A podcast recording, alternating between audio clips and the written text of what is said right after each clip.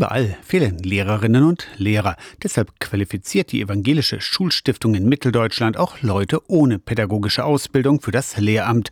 Wer ein Studium hat und beruflich aktiv war, kann so doch noch Lehrkraft werden. Und viele Dinge mit in den Schuleintrag bringen, von denen Lehrer und Lehrerinnen erstmal so gar keine Ahnung haben, weil wir ja oftmals in unserer Schulblase schwimmen und noch nie was anderes gemacht haben. Claudia Bargfeld leitet mit Edna Osburg zusammen das Qualifizierungsprogramm bei der Evangelischen Schulstiftung. Die beiden Lehrerinnen Expertinnen wissen, Seiteneinsteiger kommen aus allen möglichen Berufen. So die Highlights der letzten Jahre waren eine Opernsängerin, ein Mensch, der vorher in der Kernfusion gearbeitet hat, Menschen, die aus der in Anführungszeichen normalen Wirtschaft kommen, haben wir natürlich viele. Ehe es vor die Klassen geht, machen die Interessenten einen intensiven Crashkurs über guten Unterricht. Danach kommt der Sprung ins kalte Praxiswasser, begleitet durch monatliche Seminare, Hospitationen und zusätzliche Fortbildungen. Eine Unterrichtsstunde ist nämlich nicht 45 Minuten Minuten zu referieren und eine PowerPoint mit 27 Seiten durchlaufen zu lassen. Aber welche Rolle spielt denn der Schüler? Denn der kann ja nur etwas lernen, wenn er es selbst tut, nicht wenn ich es ihm erzähle. Das Qualifizierungsprogramm der Evangelischen Schulstiftung ist auch offen für andere freie Schulen und für staatliche Schulen.